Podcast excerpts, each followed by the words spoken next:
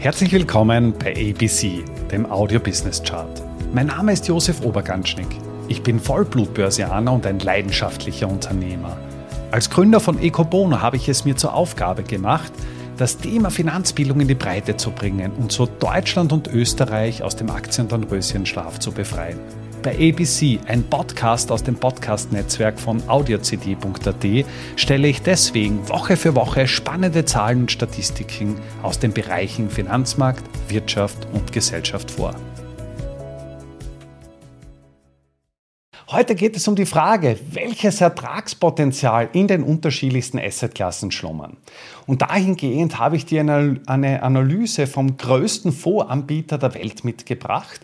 Das ist ähm, die Gesellschaft Vanguard. Die verwalten unglaubliche 6,6 Billionen US-Dollar und sind damit der größte Anbieter von Publikumfonds bzw. auch ETFs, größer auch als BlackRock's iShares ist mit ja nicht einmal der Hälfte der Assets, was dort äh, zugrunde liegt. Und da merkt man schon einfach diese geballte Macht der Vermögenswerte, die in dieser Gesellschaft schlummern. Und Vanguard hat ein eigenes Modell entwickelt, anhand dessen versucht wird, das Ertragspotenzial beziehungsweise auch das Risiko einzelner Assetklassen darzustellen. Und das ist für mich immer ein sehr interessanter Überblick zu schauen, ja, wie gehen die großen Asset Manager an die Sache heran, beziehungsweise welches Ertragspotenzial schlummert in den unterschiedlichen Assetklassen. Und in der Grafik, was du hier siehst, hast du das einmal in zwei große Bereiche untergliedert. Auf der einen Seite einmal den Bereich Equities, also alles, was irgendwo mit Aktien zu tun hat. Und auf der anderen Seite haben wir auch noch den Fixed Income Bereich. Und du siehst hier immer eine, eine Bandbreite an äh, gewissen äh, Performance-Zahlen. Zum Beispiel hier bei US-Aktien. Im Großen ist das Ertragspotenzial pro Jahr innerhalb der nächsten zehn Jahre zwischen 4,1 und 6,1 Prozent und liegt damit aber auch deutlich unter dem Ertrag den man in den letzten zehn Jahren mit amerikanischen Aktien generiert hat. Und auf der rechten Spalte ist noch das Risiko dargestellt in Form der Volatilität. Volatilität nichts, nichts anderes als die Schwankungsbreite. Je höher die Volatilität, desto risikoreicher ist es. Und um ein Gefühl zu bekommen. US-Aktien haben beispielsweise eine Volatilität von 17. Das heißt, mit 67-prozentiger Wahrscheinlichkeit kannst du davon ausgehen, dass dein Ertrag plus minus 17 Prozent schwankt. Und das ist schon einmal ein guter Indikator. Wenn man ganz sicher gehen möchte, dann muss man das erhöhen auf zwei oder drei Standardabweichungen.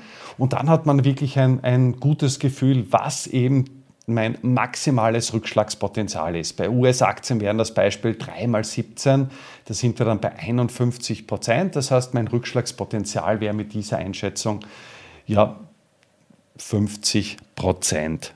Also geht natürlich auch immer mehr, aber das ist einfach um ein Gefühl zu haben.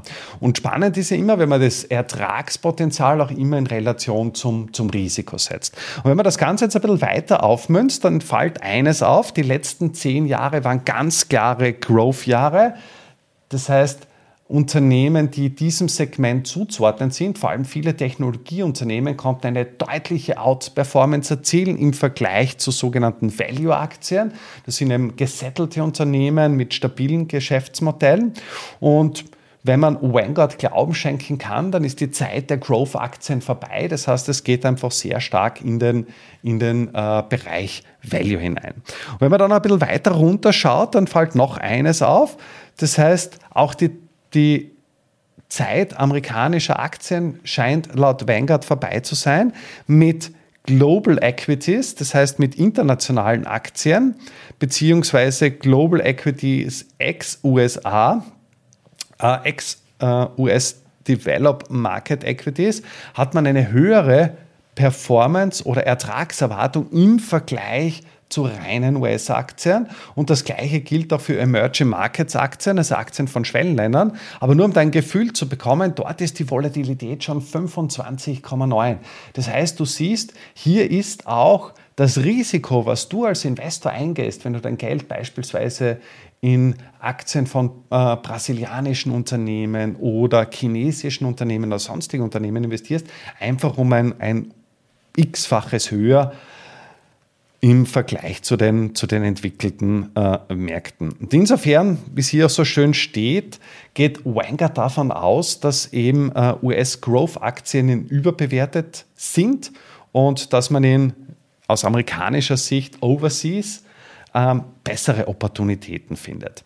Wenn man das Ganze im Fixed Income, im Anleihenbereich ansieht, dann fällt eines auf, die Zeit der Nullzinsphase, der negativen äh, ja, Performance scheint vorbei zu sein.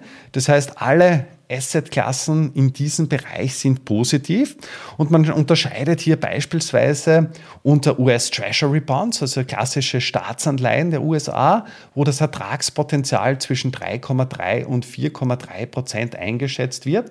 Und du siehst auch von der Volatilität, also vom Risiko her, mit 5,7 ist das deutlich geringer im Vergleich zu einem klassischen Aktieninvestment. Auf der anderen Seite haben wir auch das Thema Inflation.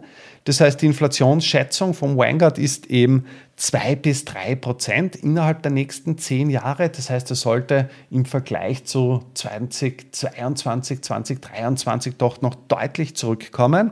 Und das bedeutet aber auch, dass man mit klassischen Anleiheninvestments auch in Zukunft, wenn diese Prognose natürlich auftritt, auch wieder den realen Geldwerterhalt bewerkstelligen kann. Eines ist auch noch klar, wenn man das vom Risiko her anschaut, also im Bereich der Unternehmensanleihen, das heißt im Investment-Grade-Bereich, also im guten Bonitätenbereich, da spricht man von Anleihen, die zumindest dreifach B geratet sind, hat man eine Ertragswartung von 4,2 bis 5,2 Prozent. Im schlechteren Bonitätenbereich, also im High-Yield-Bereich, das man dann Doppel-B abwärts, 5,5 bis 6,5. Und du siehst aber auch von Risikoseite, dass das Risiko nahezu doppelt so hoch ist. Das heißt, dahingehend kann man sich als Investor einfach die Frage stellen, ist es mir jetzt wert, mein Geld in High Yields zu investieren, einen Ertrag langfristig mehr herauszubringen. Es summiert sich dann natürlich auch, auf über die lange Laufzeit, allerdings mit dem Zusatz, dass ich dann eben mein Risiko verdoppel. Und ähnliches gilt dann auch für Emerging Markets Anleihen. Und zwar Sovereign Debt, das sind eben Staatsanleihen aus Schwellenländern. Auch hier ist die Ertragserwartung irgendwo zwischen 5,5 und 6,6 Prozent. Allerdings auch bei einem Risiko, was eben deutlich über dem Risiko einer klassischen, einem klassischen Investment-Grade-Portfolio hinausreicht. Du siehst, wir haben hier durchaus ein, ein sehr breites Spektrum an unterschiedlichsten Möglichkeiten. In meiner Zeit als Chief Investment Officer habe ich gelernt, dass in Prognosen allerdings mit absoluter Vorsicht zu genießen sind. Prognosen betreffen die Zukunft. Wir leben in sehr schnelllebigen Zeiten und da, wie gesagt, es bleibt eigentlich kein, kein Stein auf dem anderen.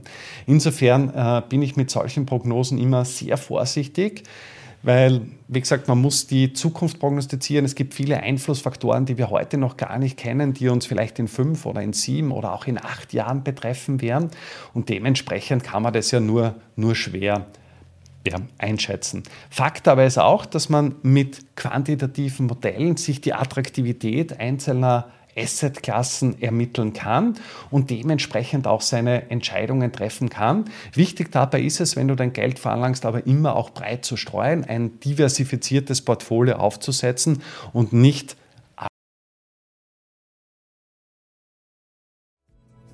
Damit sind wir auch schon am Ende der aktuellen Folge angelangt. Bei ABC, dem Audio Business Chart, werden Bilder zu Worten. Stay tuned und abonniere diesen Kanal. Ich wünsche dir eine schöne Zeit. Bis zum nächsten Mal bei ABC, dem Audio Business Chart. Servus und Baba.